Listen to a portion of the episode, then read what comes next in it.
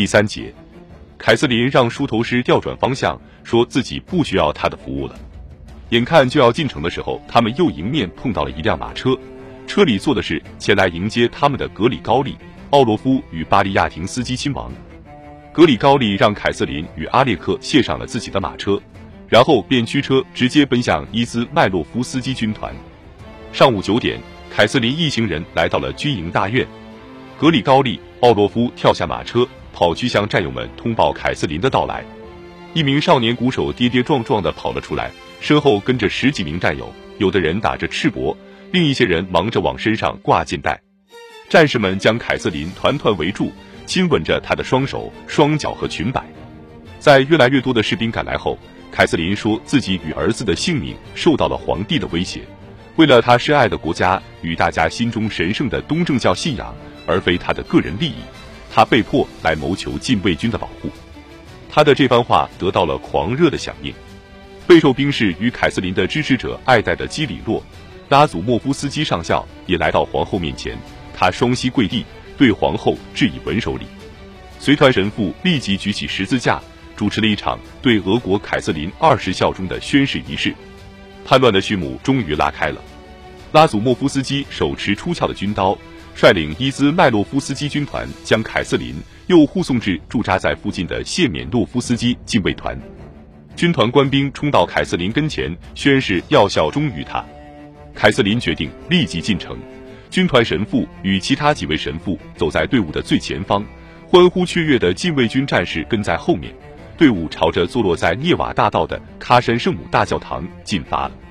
在奥洛夫兄弟与拉祖莫夫斯基的护卫下，凯瑟琳站在了圣帐前。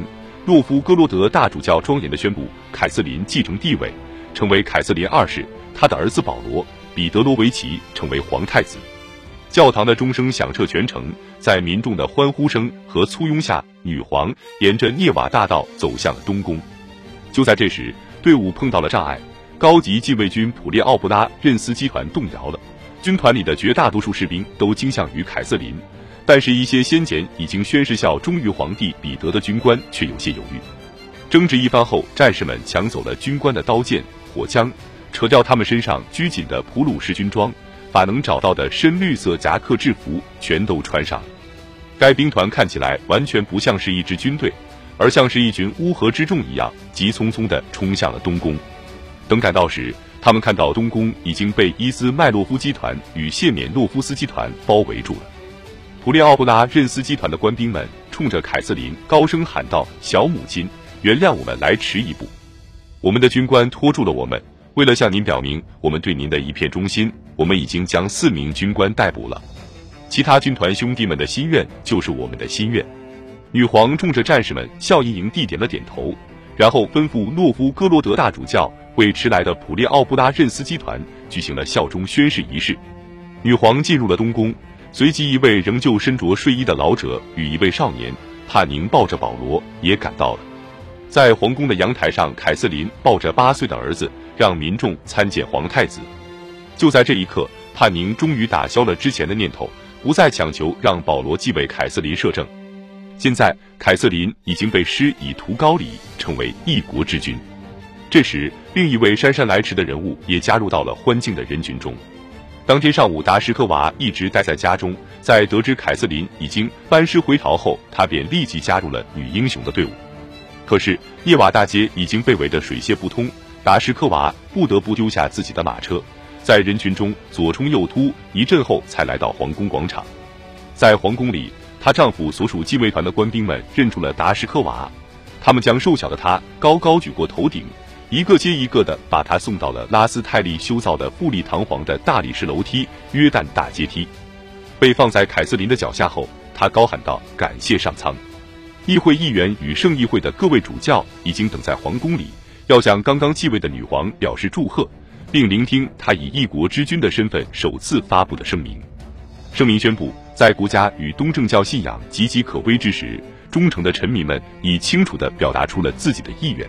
现在，在天意的护佑下，由于一心想要让俄国摆脱对外国势力可耻的依赖，凯瑟琳不得不向臣民做出让步，登上皇位。到了傍晚的时候，凯瑟琳已经掌握了对首都的控制权。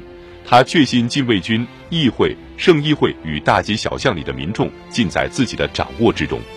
城里的气氛非常平静，没有发生任何流血冲突。但是他很清楚，彼得尚未得知他已经成了圣彼得堡的女主人，受到禁卫军、政治及教会领袖们的拥戴。彼得仍旧认为自己还坐在皇位上，被派驻德意志的军队与卡朗施塔德的舰队有可能仍旧效忠于彼得。奥拉宁巴姆宫里的荷尔斯泰因士兵必定也会支持自己的主子。为了万无一失，凯瑟琳命令立即找到彼得，说服他主动退位，解除荷尔斯泰因士兵的武装，劝说舰队与首都附近驻防官兵向他倒戈。成功的关键在于彼得，目前他仍旧保持着自由之身，既没有主动退位，也没有被罢黜。一旦他投奔在德意志境内的俄军，并请求普鲁士国王对他施以援手。那么，俄国势必要面临着一场内战，因此，凯瑟琳必须找到他，将其擒获，迫使他接受继承事实。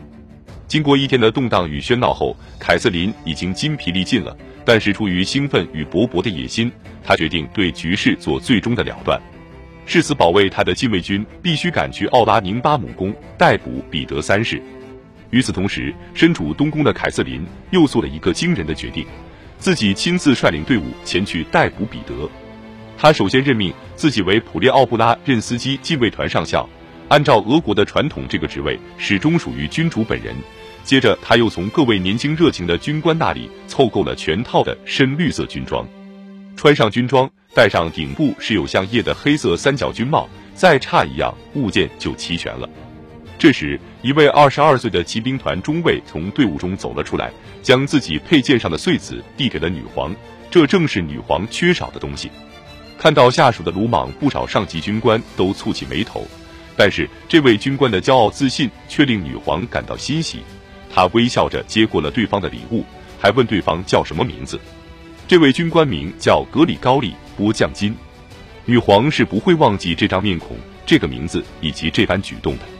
此时已是夜里十点，凯瑟琳跨上一匹白色骏马，率领着三支禁卫团、骑兵团与两支战列步兵团，总共一万四千名将士，从圣彼得堡出发，向奥拉宁巴姆宫进发。这支队伍非常引人注目，身材纤细、骑术超群的凯瑟琳走在队伍最前方，跟在她身后的大队人马再看不到第二个女人的身影。谢缅诺夫斯基禁卫团上校基里洛。拉祖莫夫斯基与达什科娃骑着马走在凯瑟琳的两侧，达什科娃也同样身着从一名年轻中尉那里借来的普列奥布拉任斯基禁卫团制服，能够陪伴在自己深爱的女王左右，达什科娃公主感到荣耀之至。他形容自己当时就像是十五岁的少年一般。这一夜，在他心中，自己俨然就是这场大冒险的中流砥柱。日后也正是这种自以为是的想法，让他失去了自己曾经极其珍视的友谊。不过，在这个夜晚，他与凯瑟琳的感情没有受到任何影响。尽管开拔时队伍中的每一个人都热情洋溢，但是女皇、公主、军官与所有的战士全都已经疲惫不堪了。在走向彼得霍夫宫的半路上，队伍看到了一座小木屋。凯瑟琳命令大军停下来歇息一会儿。饮完马后，战士们就在原地露宿下来。凯瑟琳与达什科娃双双合依睡在木屋里，两个女人肩并肩的躺在一张狭窄的小床上，但是激动之下谁都没有睡着。